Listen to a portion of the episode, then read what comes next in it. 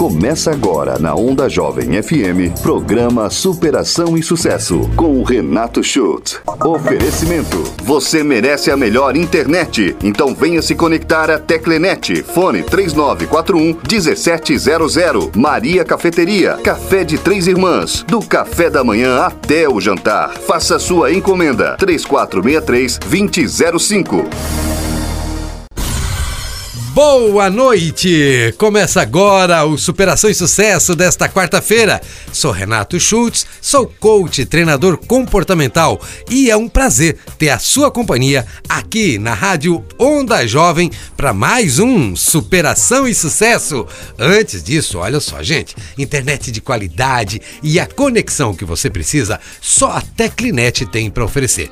Grandes velocidades e menores preços. Na Teclinet você tem ainda uma plataforma de vídeo para assistir vários canais de TV em seu celular ou computador. É o Teclinet Play e é totalmente de graça. Venha também se conectar com a Teclinet. Nosso convidado de hoje está extremamente ansioso para falar Olha, o cara é show. Eu digo pra você, fica ligado no rádio, o cara é show. O nome dele é Tiago da Rosa, ele é engenheiro agrônomo e eu vou apresentar ele para vocês porque a entrevista de hoje tem muito a ver com a nossa situação atual. Agora, antes do Tiago, quem conhece nem discute, né? A Maria Cafeteria oferece o melhor para seus clientes. Do café da manhã, passando pelo almoço até o café da tarde. São muitas as opções: salgados, bolos, doces e pratos executivos tudo, tudo mesmo preparado com muito carinho. Seja qual for a sua preferência, a Maria Cafeteria sempre tem algo para satisfazer a todos. Fica aqui no centro de Forquilinha, na Avenida 25 de Julho,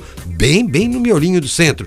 E se você não pode ir lá, mas mora aqui na região, tá trabalhando, tem o WhatsApp da Maria Cafeteria. Anota aí, vou dar o tempo para tu pegar a caneta, para pegar o papel. Agora vai lá. WhatsApp da Maria Cafeteria 99602 4167 99602 4167. Aí manda o WhatsApp para ela e diz assim, ó, ouvi no Superação e Sucesso. Me ajuda para eles manter o patrocínio.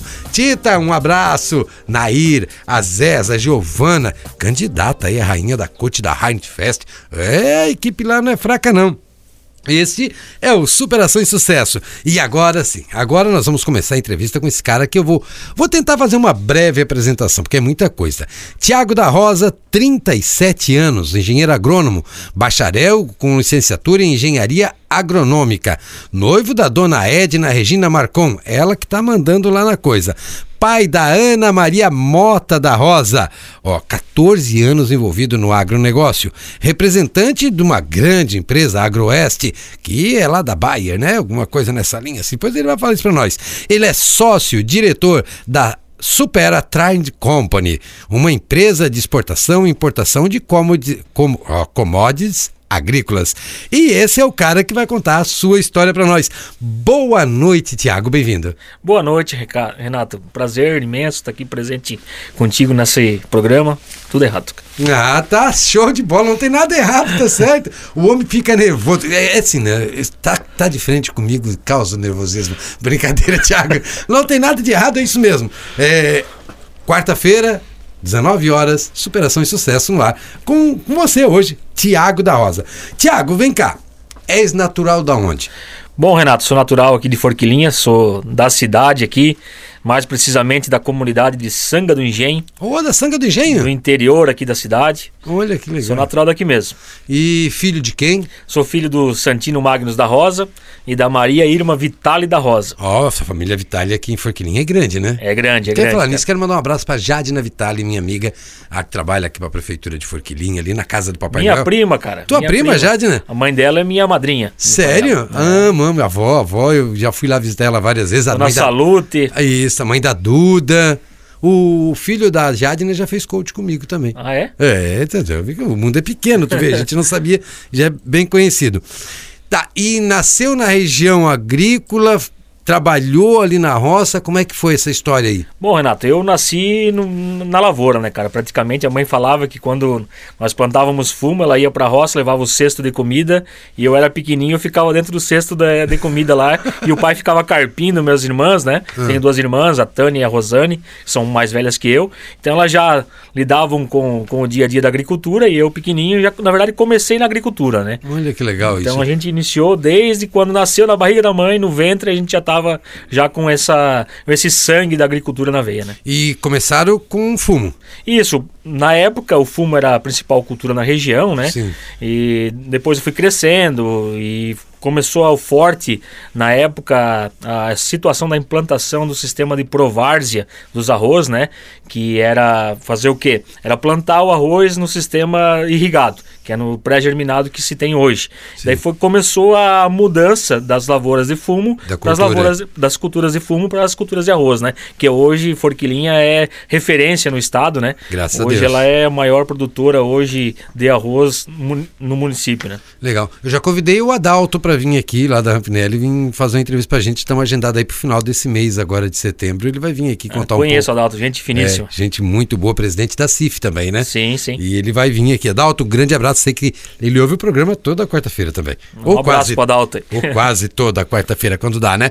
Então começou pequeno, começou na lavoura, começou colhendo fumo já desde moleque, depois foram mudando essa. Trabalhou em algo mais até a tua adolescência ou sempre foi na lavoura? Sempre na lavoura, sempre em casa com o pai, com a mãe, né? Hum. Trabalhando com fumo, depois com arroz. Então, desde pequeno, a, a partir dos oito anos de idade, a gente já tinha já a responsabilidade de estar em cima de um trator, trabalhando sozinho. Então, desde pequeno, muito precoce, já tendo as respons responsabilidades de casa através da agricultura. Né? Legal, isso é muito forte, muito interessante. Até porque parou um pouco aquele negócio da evasão, né? De sair da agricultura para ir para o grande centro, né? Hoje tem mais gente saindo do centro vindo para agricultura de novo. É verdade, ô Renato. Engraçado que assim, a gente sempre teve isso dos pais, né? Ah, para se dar bem tem que estudar, tem que sair fora, tem que ir para a cidade, tem que estudar, tem que se formar, né? Só que aquele amor, aquela paixão da agricultura uh, me motivou ao quê? A trazer isso, ir para fora, mas não abandonar. Né? Por isso que eu resolvi cursar agronomia, resolvi trabalhar no ramo, no setor da agricultura. Então, para mim, a agricultura é, é a minha vida, né? Então. Legal isso. Então, eu saio do interior para estudar, ter o conhecimento, para ter esse conhecimento e voltar para o interior e aplicar aquilo que eu aprendi. Isso mesmo. Aplicar o que a gente aprendeu, não somente para o negócio próprio da família, mas também atingir outras famílias, a comunidade em geral, né? Então, levar um pouco desse conhecimento que a gente tem para todos os lugares e todas as, Tiago, as, as, áreas. A pergunta é: isso é uma realidade hoje ou ainda o pessoal está evadindo do campo ou é uma realidade? Eles crescem na lavoura, vão estudar e voltam. Como é que está a, a, verdade nesse capítulo que é desse meio? Renato, houve uma mudança nos últimos anos, né? Uh, muito forte nessa, nessa questão de, da evasão e não voltar, né?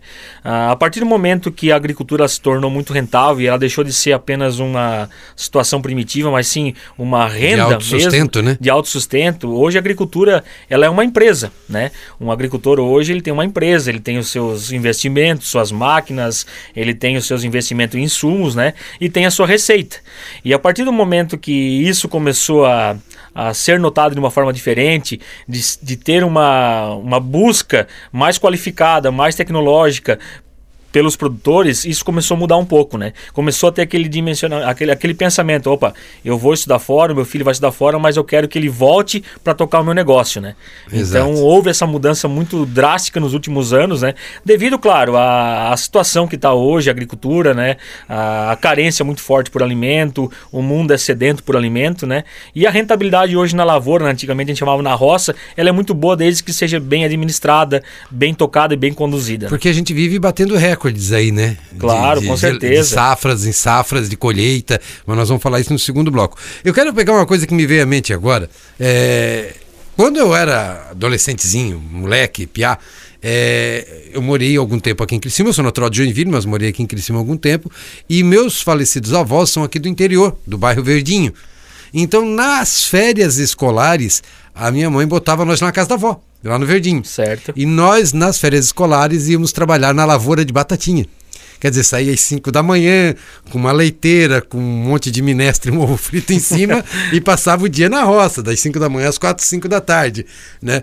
E aí o que me remeteu dessa história é que nós que morávamos na cidade, do centro urbano, normalmente isso só para dar uma, uma comparada com o que tu estava falando, né? Claro. Normalmente fazia assim: tu comprava um carro novo, vinha mostrar para os primos do interior. Os carros mais novos vinham do centro, as melhores roupas vinham do centro, os melhores equipamentos vinham da área urbana. Sim. E é uma realidade que mudou. Né? Hoje, o pessoal da lavoura, da agricultura, do agronegócio, tem condições financeiras muito mais favoráveis, em algumas situações, do que o pessoal que vive no centro urbano. Com certeza, com certeza. E além do, do, da rentabilidade, né, Renato, existe uma coisa que ela é imparável, né? Que é a qualidade de vida, né?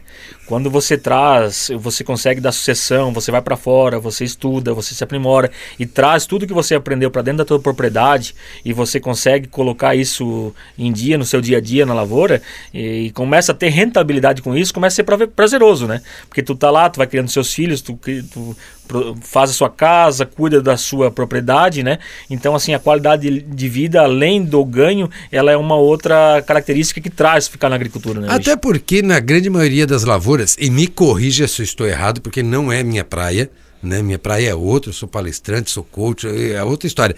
Mas hoje na lavoura não tem mais aquela mão de obra pesada que tinha antigamente. Hoje tem muito equipamento, muito maquinário, muita tecnologia envolvida. Né? Com certeza, mudou muito. Como eu te falei que nos últimos anos houve uma mudança muito drástica na agricultura, né?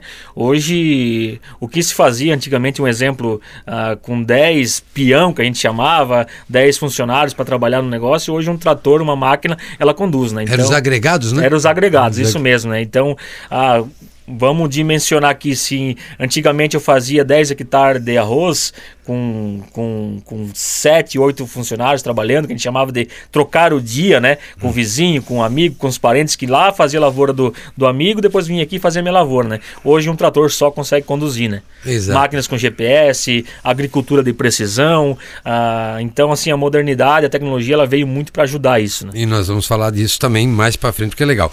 Mas é, com quantos anos te deu o start, a decisão de estudar agronomia? Renato, na verdade, cara, o start mesmo de fazer agronomia me deu quando eu tinha aproximadamente 13 para 14 anos de idade. Adolescente né? Adolescente, tá? Eu tu tinha... gostava de trabalhar na lavoura? Gostava de trabalhar na roça e eu tive um exemplo na família, né? Que é o meu falecido primo, o Rogério Topanotti. Ele foi engenheiro agrônomo, se formou na, na Faculdade Federal de, de Florianópolis, né? E ele trabalhava na Ipacre, era extensionista da Ipacre. E sempre quando ele vinha nos visitar, ele era mais velho e brilhava o olho, né? O que ele fazia, o que ele contava para a mãe, para o pai, né? E Até... Ele conseguia viver bem do sonho de trabalhar Isso, na lavoura. E, e ele foi um cara mais arrojado, né? Que pena que ele foi cedo, ele faleceu com 37 anos, então foi um cara novo. Mas assim, ele, além de trabalhar como extensionista de funcionário público na Epagre, ele conseguiu fazer um, um algo a mais, que foi aquele amor que ele tinha na agricultura, que ele ele, ele fundou um, a produção de um arroz orgânico. Ele foi pioneiro na produção de arroz orgânico na região, Olha que hoje é o arroz Topanote. Hoje quem conduz é a minha prima, Bárbara, que é bióloga, né? Então, assim, foi meio que motivacional através de olhar o que ele fazia, né? Então, a, a Como gente... é bom a gente poder se modelar em alguém, né? Ter Não, essa é referência, muito, né? É muito gratificante, né? Então, assim, eu lembro como se fosse hoje, ele vindo ali em casa nos visitar e falando do trabalho dele, como que fazia, e o meu olho brilhando, olhando aquilo. Eu quero um dia ser isso aqui, eu quero ser engenheiro agrônomo. Legal. Com quantos anos entrou na universidade? Cara, é outro, outra parte também muito interessante. Eu faz apenas um ano que eu sou formado em engenheiro agrônomo. Olha só. Eu segui um pouco do caminho inverso da, da, do que existe na normalidade na agronomia. Eu fui primeiro para o mercado de trabalho e depois eu fui me aperfeiçoar. Olha então eu fiz um pouco do caminho inverso. Até eu costumo falar que eu fui o único que trabalhou em multinacional, né, sem ser formado. Olha só que legal. Somente com a prática e com a força de vontade mesmo. E aí foi lá, fez uma carreira, ganhou dinheiro para pagar a faculdade. Isso mesmo. Agora, Na agora... verdade, cara, a minha faculdade ela, ela demorou tempo, ela não foi normal de cinco anos. É, eu comecei ela mesmo em 2012, quando veio a faculdade de agronomia aqui para Orleans, na Unibave, né? Ah, anteriormente só tinha faculdade em, na Unisul, em Tubarão, só que era tempo integral. E como a gente trabalhava durante o dia, não, não, tinha, não tinha capacidade de trabalhar.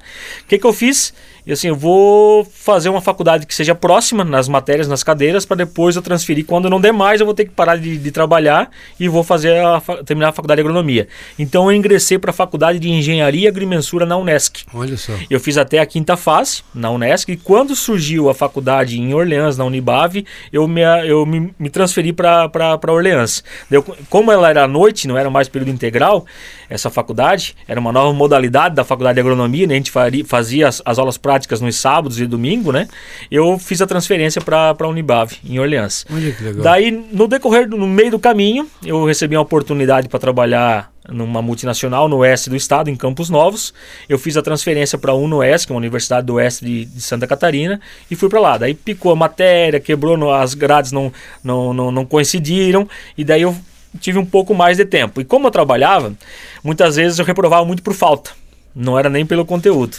Fazia, então, qual era a tua função na Agroeste? Na, eu não trabalhava na Agroeste, eu trabalhava na Decalb, que é uma co-irmã da empresa que eu trabalho hoje, da Bayer. Né? Ah, a, a, Bayer hoje, na parte de sementes, ela, ela, ela, tem, ela é detentora da Agroceres, Agroeste e Decalb. São três irmãs, mas são concorrentes, né? Então eu fui para trabalhar como assistente técnico na Decalb em Campos Novos, Santa Catarina. Olha só que Então, bacana. assim, esse negócio de fazer estava preparando um campo e sair porque eu tinha que fazer uma prova, ir lá fazer a prova em Campos Novos e voltar, fazer 800 quilômetros para fazer uma prova. Isso eu fiz muito, entende? Então foi bem assim, ela demorou um pouco, mas foi bem gratificante porque foi bem marcante na minha história. Tiago, quando a gente tem um propósito, vale a pena o sacrifício? Vale, cara, com certeza. Hoje tu olhar tudo que tu fez, 800 quilômetros para fazer uma prova, é, o tempo que levou a mais por causa das cadeiras, tu olha para trás hoje, sim, valeu? Com certeza, tudo valeu, né? Cada... é feliz com a tua escolha? Muito feliz. Cada suor derramado, cada gota de sangue derramada, hoje ela é convertida em sorriso no rosto. Legal. A tua família ainda trabalha na lavoura? O pai arrendou as terras, né? O pai Sim. já tem uma certa idade, tem 73 anos, a mãe também do lar. Então hoje a terrinha que eles têm lá é pouca, propriedade rural, né? Hum. 11 hectares de, de área. Hoje é arrendada. Tem uma pessoa que toca as lavouras e paga uma rendinha pro pai e pra mãe lá. Paralelamente vive da lavoura. Vive da lavoura, vive isso mesmo, com certeza, com certeza. Tá, e eu, e, eu preciso preciso perguntar aqui, e quando é que entrou na tua vida a dona Ana Maria Mota da Rosa? A Ana Maria Mota da Rosa, ela entrou na minha vida em 2012. 2012. É, 2012, no dia 4 de junho de 2012, foi a data que ela nasceu. A Ana Maria ela é filha de um outro casamento que eu tive, né? Da, de um relacionamento anterior. De um relacionamento anterior. E a, na verdade foi até engraçado, né? Porque o meu relacionamento ele meio que terminou de uma forma bem amigável, assim. Isso é né? é bacana. Uh, por quê? Chegou um momento que eu, como representante comercial, viajando muito, fazia praticamente os três estados, né? Faço hoje ainda os três estados, mas na época eu já fazia Paraná, Santa Catarina e Rio Grande do Sul, né? Uma boa parte de, de, de desses estados. E ficou meio desgastante pela falta de estar tá presente, como se fosse para estar tá todo dia em casa, né? E chegou um momento que não estava legal para ela, para minha esposa, não estava legal para mim, a gente chegou no consenso e acabou cada um seguindo para um lado. Né? Aquela né? conversa amigável. Aquela conversa amigável. A relação ó, acabou e o filho continua. Bah, Tiago, eu acho que não, não dá, eu não estou feliz com essa vida tua. E eu também, bah, é um sonho meu também. Então, infelizmente, me colocaram na parte de comercial, né? Aí, caí na parte comercial, que é rodar, que é andar, que é viajar bastante. A gente entrou num consenso e a gente acabou. Quantos anos tem a Ana hoje? Ela tem hoje nove anos. Então vamos dar um abraço para Ana, que deve estar ouvindo o pai agora na rádio, né? Sim, com certeza. Ela quer ser ela quer ser veterinária, cara. Olha, médica veterinária. Ela gosta do. Gosta da... de mexer com bicho, gosta de estar de, de tá todo dia quando eu levo pro sítio ali com, no pai, ali na mãe. Quando eu fico final de semana, eu fico aqui na casa do pai e da mãe, mexendo com gado, mexendo com porco, com galinha. Então tá no sangue também. Então vai ficar meio que na, na área também. E bonito é o brilho no teu olhar. Pena que a rádio aqui não tem o visual, né? Mas assim, vocês que estão ouvindo aí devem ter ouvido o tom de voz, como transferiu, como mudou, o brilho no olhar quando se fala da Ana. A filho é importante. Com certeza, é, é, o, bem, é o bem mais precioso, né? É, eu sou pai do Vinícius e Davi também, um com 9 um com 13, e sou completamente alucinado por aqueles caras. filho é aquilo que nos motiva, ah, tô aqui, é, tô em São Paulo, tô em Mato Grosso fazendo um curso ou trabalhando mesmo, mas ah, amanhã é o dia de voltar para ver a Ana, pegar o avião, pegar o carro onde que for para fazer lá para dar um abraço no filho e ficar junto. Né? Esse é Tiago da Rosa, engenheiro agrônomo e com licenciatura em engenharia agrônoma também. Gente, eu vou ter que ir para um intervalo comercial rapidinho, que a gente estourou o tempo. Voltamos bem rápido com mais Tiago e agora falando do agronegócio. Superação e sucesso volta já. Olá. sou Renato Schultz e quero te passar umas dicas de venda. Você entende que nós vamos vender muito mais se dominarmos, conhecermos o nosso produto? Você entende que nós vamos realizar vendas melhores se dominarmos preços e condições de pagamento do produto que estamos ofertando, mas principalmente você entende que vamos vender em melhor e maior quantidade se nós realmente identificarmos a necessidade do cliente e solucionarmos a dor desse cliente? A única maneira de vender muito é oferecendo muito. Quanto mais eu ofereço, maior as possibilidades de fechar algum negócio. Então, se você domina esses pontos, vai lá e faça da sua semana uma semana incrível de venda. Se precisar, conte comigo.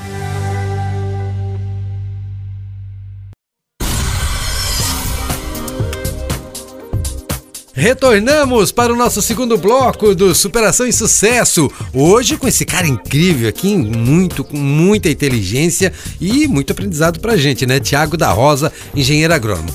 Gente, a Teclinet está trazendo mais uma grande novidade para Forquilim região. É o Teclifone. Tenho falado disso desde o início da pandemia. É uma nova forma de se comunicar, com muito mais qualidade e um menor custo. Para telefones fixos e móveis, a Teclinet, como sempre, é pioneira. E agora com esse serviço PA ABX virtual. Será possível, olha só que legal, colocar um ramal da sua empresa lá na sua casa, principalmente nesse período agora onde o home office ainda está muito forte. A Teclenet vai oferecer a portabilidade do seu número. Então, o que você está esperando? Venha também se conectar com a Teclinet. E quem conhece nem discute, falo sempre Maria Cafeteria. O lugar mais charmoso, mais gostoso para aquele café da manhã, para aquele almoço, café da tarde, ou só um happy hour no finalzinho do dia com os amigos, porque também tem aquela cervejinha top lá no freezer da Maria Cafeteria.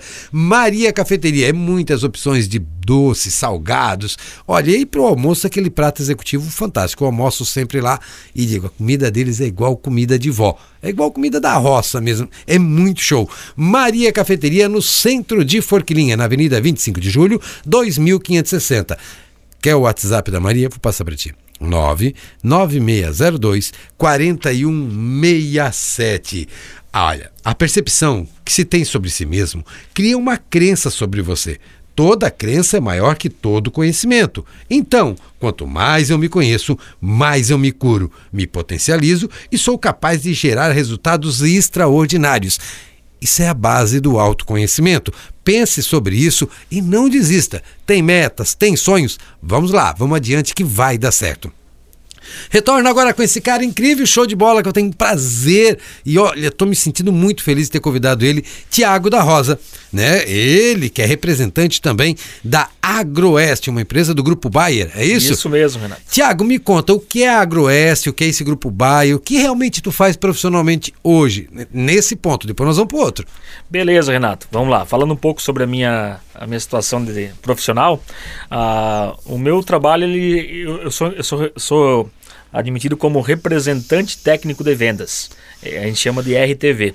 O que é o representante técnico de vendas? É o representante, é a área comercial, né? Sim. Então, praticamente, a minha função é fazer venda. Mais precisamente, hoje, no segmento do grupo, né? Através da marca Agroeste, que é do grupo da, da Bayer, uma das maiores multinacionais que existe do agro hoje do universo, né? Olha só que é, é a maior, na verdade, do, do ramo do agronegócio. Ela comprou a Monsanto fazem três anos, né? E ela se tornou a maior do, do agro. A então, minha função... calma aí, só dá um pause aí, uma vírgula, ponto e vírgula, foi um pause maior para ver se eu entendi esse negócio. Nós estamos falando aqui com um menino, um menino que nasceu aqui na Sanga do Engenho, que hoje é responsável pela área comercial nos três estados, Paraná, Santa Catarina e Rio Grande do Sul, de uma das da maior multinacional do planeta no agronegócio? Isso mesmo, Renato. É... Não é pouca coisa. Não é pouca coisa. Vamos lá. Na verdade, é, eu faço a parte do segmento da semente de milho, né? Que é a parte de representação técnica de vendas, que nem eu falei, né? Que é a parte de venda, a parte comercial mesmo. Só que quando entra o técnico de vendas, ele é uma, ele é uma, uma função um pouco diferenciada que existe na parte comercial. Não é somente vender e virar as costas. Quando se trata de, um, de uma planta, de um ser vivo, que é a semente, no caso, tem que fazer todo o acompanhamento, que é essa parte técnica técnica de manejo para o produtor, mostrar para ele quais são o, o, modo correto de plantar ela e acompanhar até o seu ciclo completo que é lá na colheita. Então, ele é um trabalho mais que só a parte comercial, um trabalho bem técnico mesmo e de acompanhamento. Quando tu vende a semente, tu acompanha aquele teu cliente até a hora que ele vai colher o milho depois. Isso, a gente vende a semente, né? A gente vende para as cooperativas, para os distribuidores, para as agropecuárias, revendas, né? Sim. Faz o trabalho de campo, que é fomentar na agricultura mesmo, lá na propriedade, bater na casa do produtor. Divulgar, divulgar mostrar. mostrar a marca, mostrar um pouco a diferença da nossa, da nossa semente. E mediante a isso a gente fazer o acompanhamento técnico até a sua colheita é a obrigatoriedade da função como representante técnico de vendas, por isso que, que a função ela é precisamente tem que ser, tem que ser engenheiro agrônomo para fazer esse acompanhamento, para uh, muitas vezes registrar laudos, uh, fazer averiguação de como que está a lavoura e passar para a companhia, né? Então essa é a função do representante técnico de vendas. Legal, show. Tá... Agora tu falou um negócio ali que mexeu comigo aqui. Um negócio que não posso deixar passar é, desperceptível. É, a semente é um ser vivo? Com certeza. Ela é como se fosse um ser humano. Ela está lá, ela vai ser plantada, ela vai ser colocada na terra, ela vai germinar, né? Ela vai começar a emitir as suas primeiras radículas, mas ela respira, ela, transfira, ela transpira. Aquela sementezinha vermelha, cor-de-rosa, amarela que está dentro do saco lá na agropecuária, tu como representante técnico tu, e engenheiro agrônomo, tu diz, aquilo ali é um ser vivo. É um ser vivo, tanto que, que eu trato com os meus clientes que a planta é como se fosse um ser humano.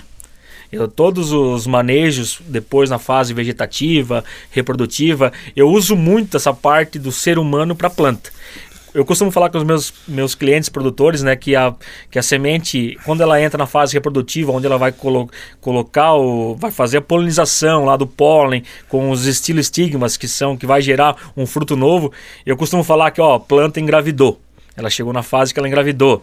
Eu costumo falar que a planta ela tem que se alimentar muito bem, tem que ter uma alimentação saudável, que é de uma forma mais gradual. É como um ser humano, tem que se alimentar bem. Não pode faltar água, não pode faltar luz. Então, na verdade, a planta ela é consideravelmente um ser vivo, né? Olha que bacana. E ela é tratada por mim como engenheiro agrônomo como se fosse um ser humano. Ficou até romântico esse negócio. Eu nunca mais vou olhar um grão de milho com os mesmos olhos agora.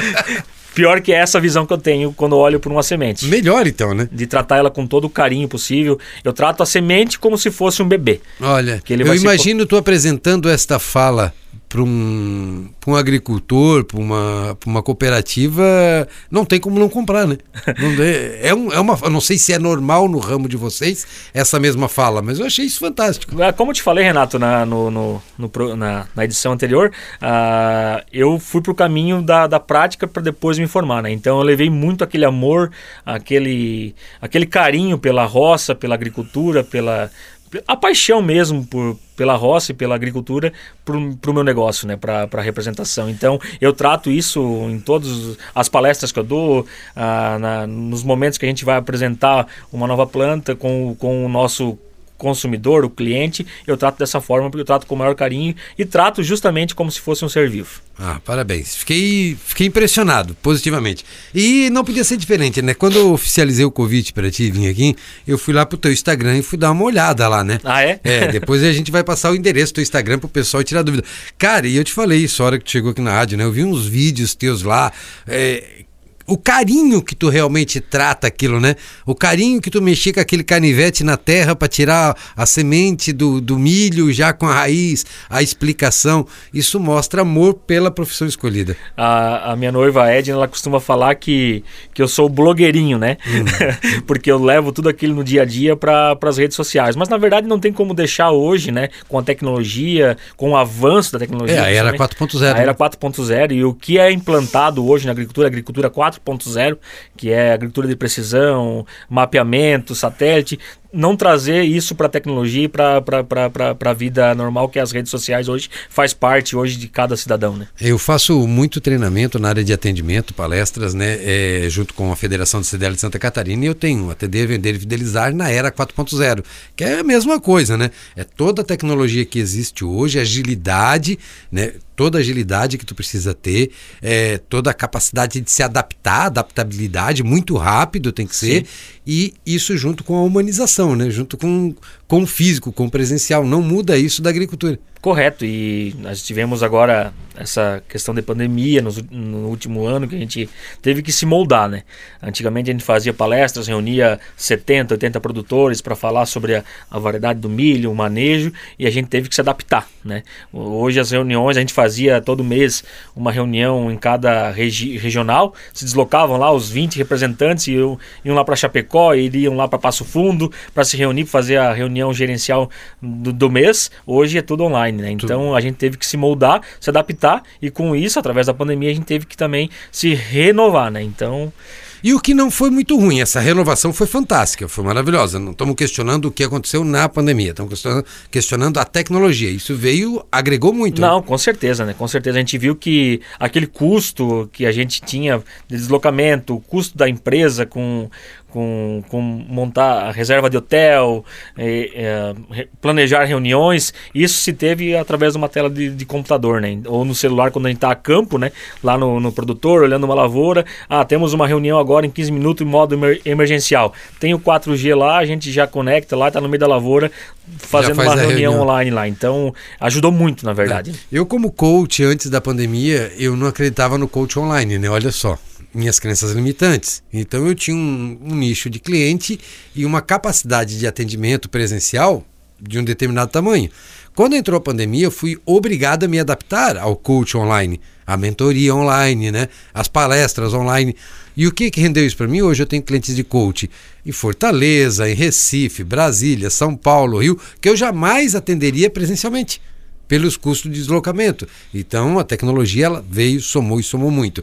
Isto é incontestável. E aí então, esse amor todo, representante técnico, coisa e tal, e viagem, aviãozinho para vir ver a Ana Maria Mota da Rosa, tudo muito legal. E onde é que entrou essa história de ser sócio-diretor, essa parte empreendedora da Supera Trade Company?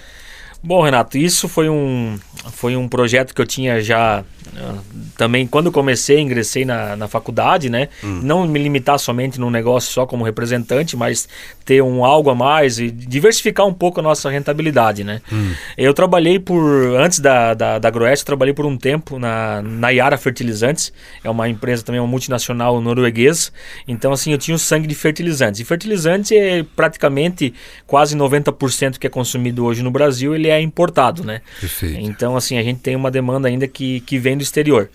E mediante isso sempre ficou aquele, aquele, aquele olho brilhando pelo fertilizante, que a gente deixa um trabalho mas sempre vai para outro, mas sempre fica aquela experiência boa, né? E eu quando parti para semente sempre fiquei muito muito ligado no fertilizante também na, na, questão de manejo, de recomendações, né? E com isso eu comecei a conhecer pessoas ligadas, conheci muito meu ciclo de, de, de relacionamento profissional, conheci muitas pessoas ligadas ao fertilizante com a parte de importação, né? E justamente com isso apareceu muitas oportunidades. Eu mesmo estando na, na eu sou representante comercial da, da, da Bayer, mas a, começou a aparecer também oportunidades como fertilizante. Negócio, aquele negócio extra, tipo, ah, uma consultoria para me ajudar a trazer, importar fertilizante e eu ia lá auxiliar. Sim. Auxiliar o pessoal no porto, importação, algumas empresas, até eu fui convidado o ano passado para montar uma equipe comercial a nível de Brasil. Trabalhei como gerente comercial a nível de Brasil numa empresa de fertilizante nova, né? Olha aqui de São Francisco do Sul, em, no, no, no Porto, norte. no Porto, aqui no norte, ali perto de Joinville, né? E eu montei essa equipe e toda a expertise que eu tinha da outra empresa na parte de fertilizante. Então, assim, agora rompe, acabou meu, meu contrato com eles, é contrato meio de consultoria, porque eu sou. Meu primeiro negócio é a Bayer AgroS, né? O segundo é o ganho extra que a gente tem, né? Sim. E através disso eu conheci uma pessoa formidável, que é o meu sócio, o Alexandre de Azevedo. Fica até aqui a indicação para um dia, um cara bacana, muito para frente. Vamos e... convidar ele para vir aqui. Com certeza. E eu, eu através de idas e vindas do porto para cá, mexendo com esse negócio fertilizante, eu propus a ele abrir uma, uma trading, trading de importação de fertilizante e exportação de commodities agrícolas, no caso de soja e de milho. Olha só que E legal. a gente montou a Supera Trading Company, hoje ela é uma empresa que tem um escritório, a sua base aqui em Criciúma, né? E ela está operando através do Alexandre e eu meio que dou um suporte na parte da expertise que eu tenho do fertilizante, né? E ele que cuida inteiramente sobre, sobre as questões de importações e exportações de commodities. Não tinha mais como ser diferente. não tinha mais como ser diferente. Agora explica aí, tem muita gente que está ouvindo o programa e não entende o que é commodities. Vai lá, o que é uma commodity? Commodity, na verdade, é um produto que ele. ele vamos lá, vamos dar um exemplo bem básico aqui. O arroz ele não é uma commodity, é um produto que ele é. Ele serve para alimentação humana, praticamente, né? Hum. Então, assim, ele não tem aquela visão de exportação para manter e ter outros derivados. No caso, vamos pegar a soja. A soja ela, ela é uma commodity, é a maior commodity que existe, né? Esse, ele é tratado como se fosse um produto que ele tem diversas qualificações e para diversos segmentos. Então, um exemplo da soja tem o farelo de soja, que é usado para alimentação, que é o mais que é o mais utilizado no mundo, né? Uhum. Ele também é utilizado como óleo de soja quando você faz destilaria dele, né? E é usado também para alimentação humana, alimentação animal. Então, tu tem vários derivados de um produto só. Isso é uma commodity. Uhum. Então, se trata dessa forma tudo aqui, o produto que não necessariamente vai ser importado, mas um produto que ele tenha várias derivações, ele, ele, é considerado uma commodity. Isso mesmo, isso mesmo. E aí tem um preço regulador de commodity ou... Ele é um, pre, é um preço balizado com o mercado externo, né? Então a soja, ela, quem domina ela é, é o mercado americano, né? Através das bolsas, né? Sim. Então ele é feito... O, a, ele é baseado através do bucho, né? E existe uma regulamentação, né? Mas é praticamente tudo em dólar, né? Olha só. E o milho também é uma milho, commodity? O milho também é uma commodity. A mamona hoje é uma commodity? Não, a mamona não é uma commodity. Mas ela, tu, tu pode extrair vários produtos Sim, dela. Mas, mas, assim, em grande escala, que nós, nós estamos falando, ah. se torna uma commodity, né? Que ah, é necessário. ter uma escala isso, maior. Isso Só para a gente poder entender isso direito, porque eu também, de vez em quando, eu escuto lá no jornal, commodity, ah, preciso entender esse negócio do commodity. A commodity ela é tratada como uma, um balizador, né? Então, quando a soja ela é tratada como um balizador, ah. porque há essa necessidade pelo montante como ela é procurada, né? Sim. Ela se torna uma commodity. Né? Legal. Gente, eu tô conversando com esse cara incrível, de uma simpatia incrível. O cara que saiu aqui do interior da Santa Rosa, a Santa, Sanga do Engenho, aqui de Forquilinha, e hoje é representante técnico numa da, ou da maior multinacional do planeta na área agrícola, né? É, que é a empresa Bayer, mais especificamente a Agroeste, e também sócio-diretor da Supera Trine Company, uma empresa de exportação e importação da, de commodities agrícolas. Falei direitinho isso? Falou certinho, Meu perfeito. inglês deu uma beleza, quase nada. Eu vou ter que ir para o intervalo comercial bem rapidinho e retornamos para o último bloco do Operação e Sucesso. Volta já! Olá, sou Valquíria Mendonça, profissional de RH, moro em Recife, estou fazendo coach de alta performance com Renato Schutz. Super recomendo.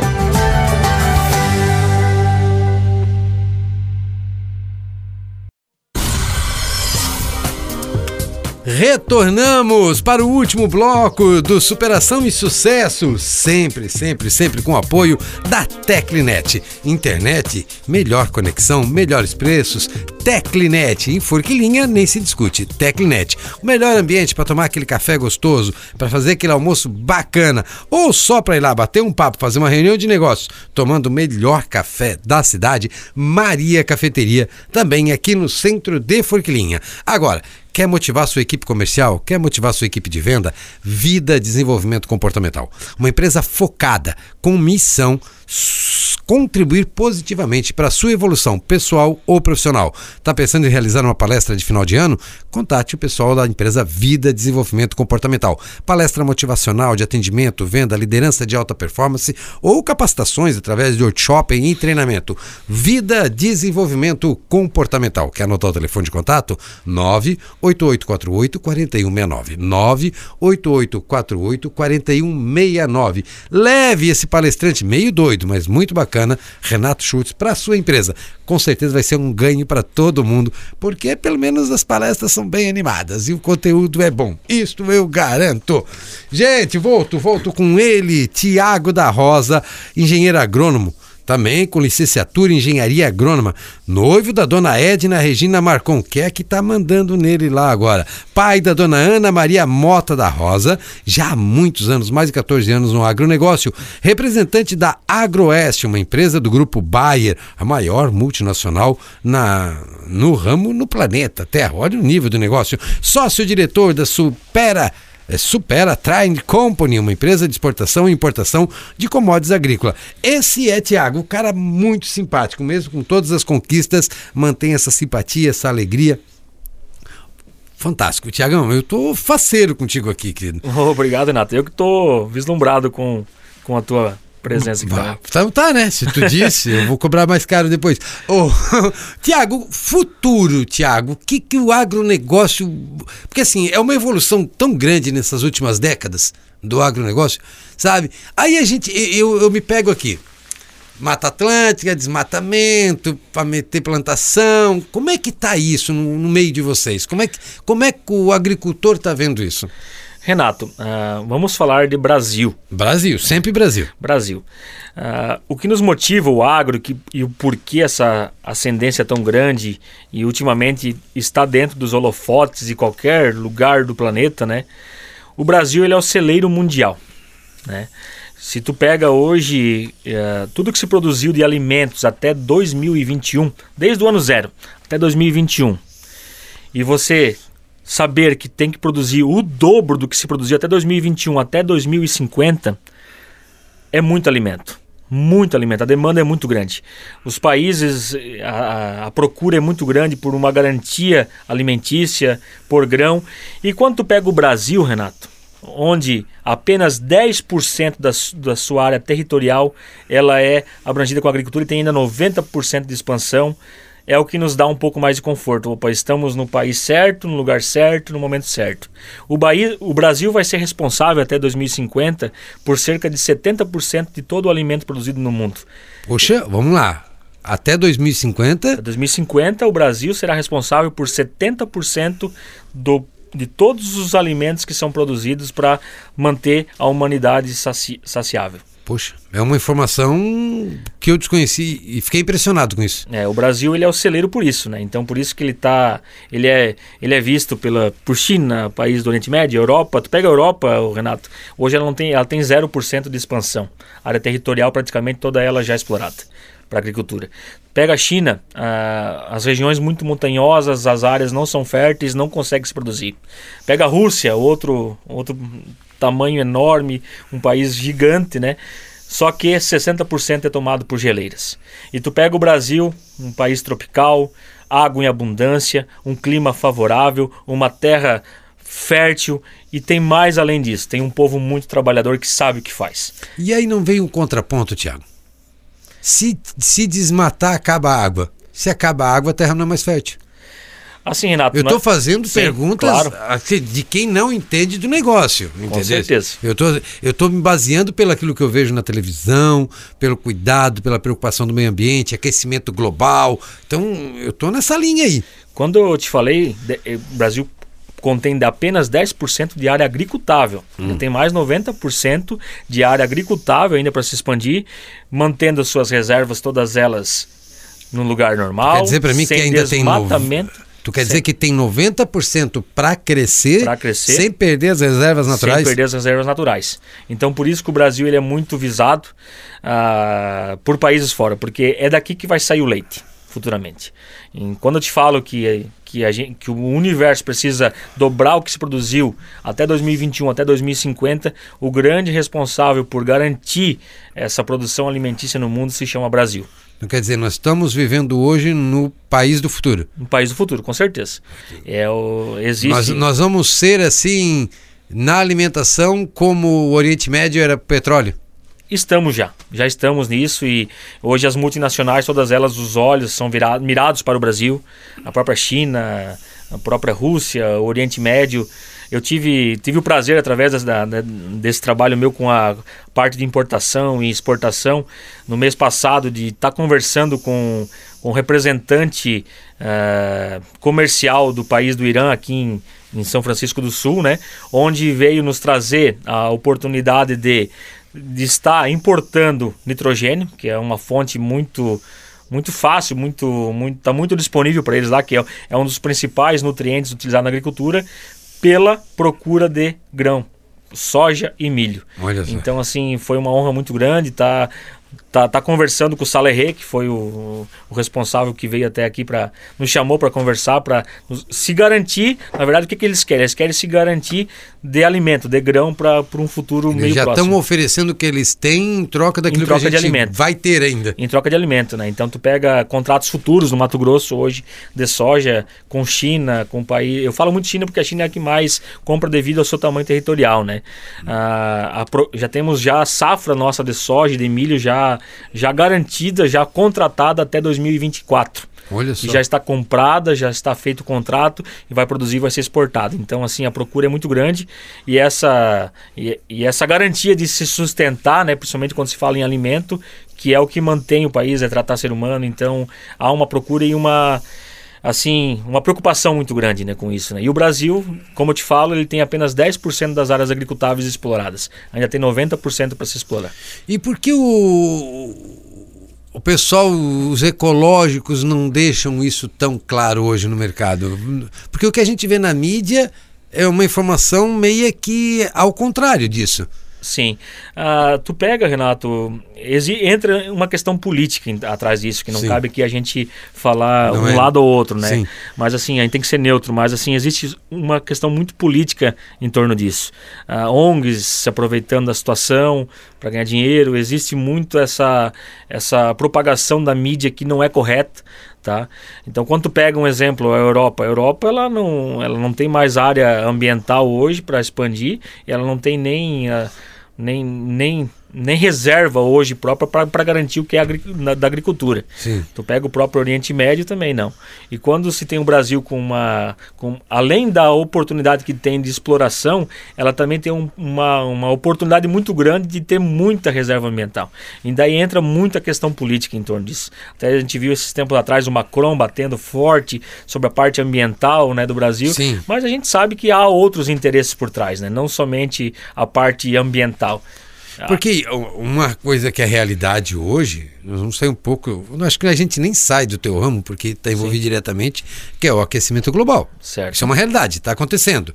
Tá lá, a previsão é que nos próximos anos é, aumente mais um grau. E esse um grau na temperatura pode gerar grandes problemas para a humanidade, né? Países é, igual a Veneza, por exemplo, né? É, vai ficar complicado. Próprio São Francisco do Sul, uma cidade que sofreria com isso, Sim. porque esse aumento de um grau derrete geleiras, aumenta o nível de água e isso, cidades praianas teriam esse problema. Claro. Tá? E o que a gente ouve na mídia é que esse aquecimento está sendo gerado pela poluição, pela quantidade de, de gás carbônico jogado no ar, né? mas principalmente por causa do desmatamento. Aí será que, pelo erro dos outros, o Brasil não vai estar cometendo o mesmo erro, baseando, como tu falou lá, a Europa não tem mais nem 5% para se desenvolver. Eles acabaram com o que eles tinham de Todas as reservas que todas tinha. as reservas, tá? E eles acabaram também com as suas florestas, com, com a sua mata nativa. Nós não corremos o risco aqui no Brasil? Essa é a pergunta. Não corre isso mesmo risco no Brasil? Eu acredito que não, Renato, tá? porque existe uma forma sustentável de, de trabalhar com agricultura, né? Ah, isso é existe uma interessante. preocupação muito grande por perante também não somente dos órgãos ambientais, mas também pelas próprias multinacionais, né? Que é de manter isso por longo prazo, né? A gente sabe da, da preocupação que tem de, de produzir sem agredir o meio ambiente. Ah, então as empresas estão muito preocupadas. Hoje, um, um exemplo, a Bayer é uma empresa que se preocupa muito com a produção de defensivos agrícolas, né?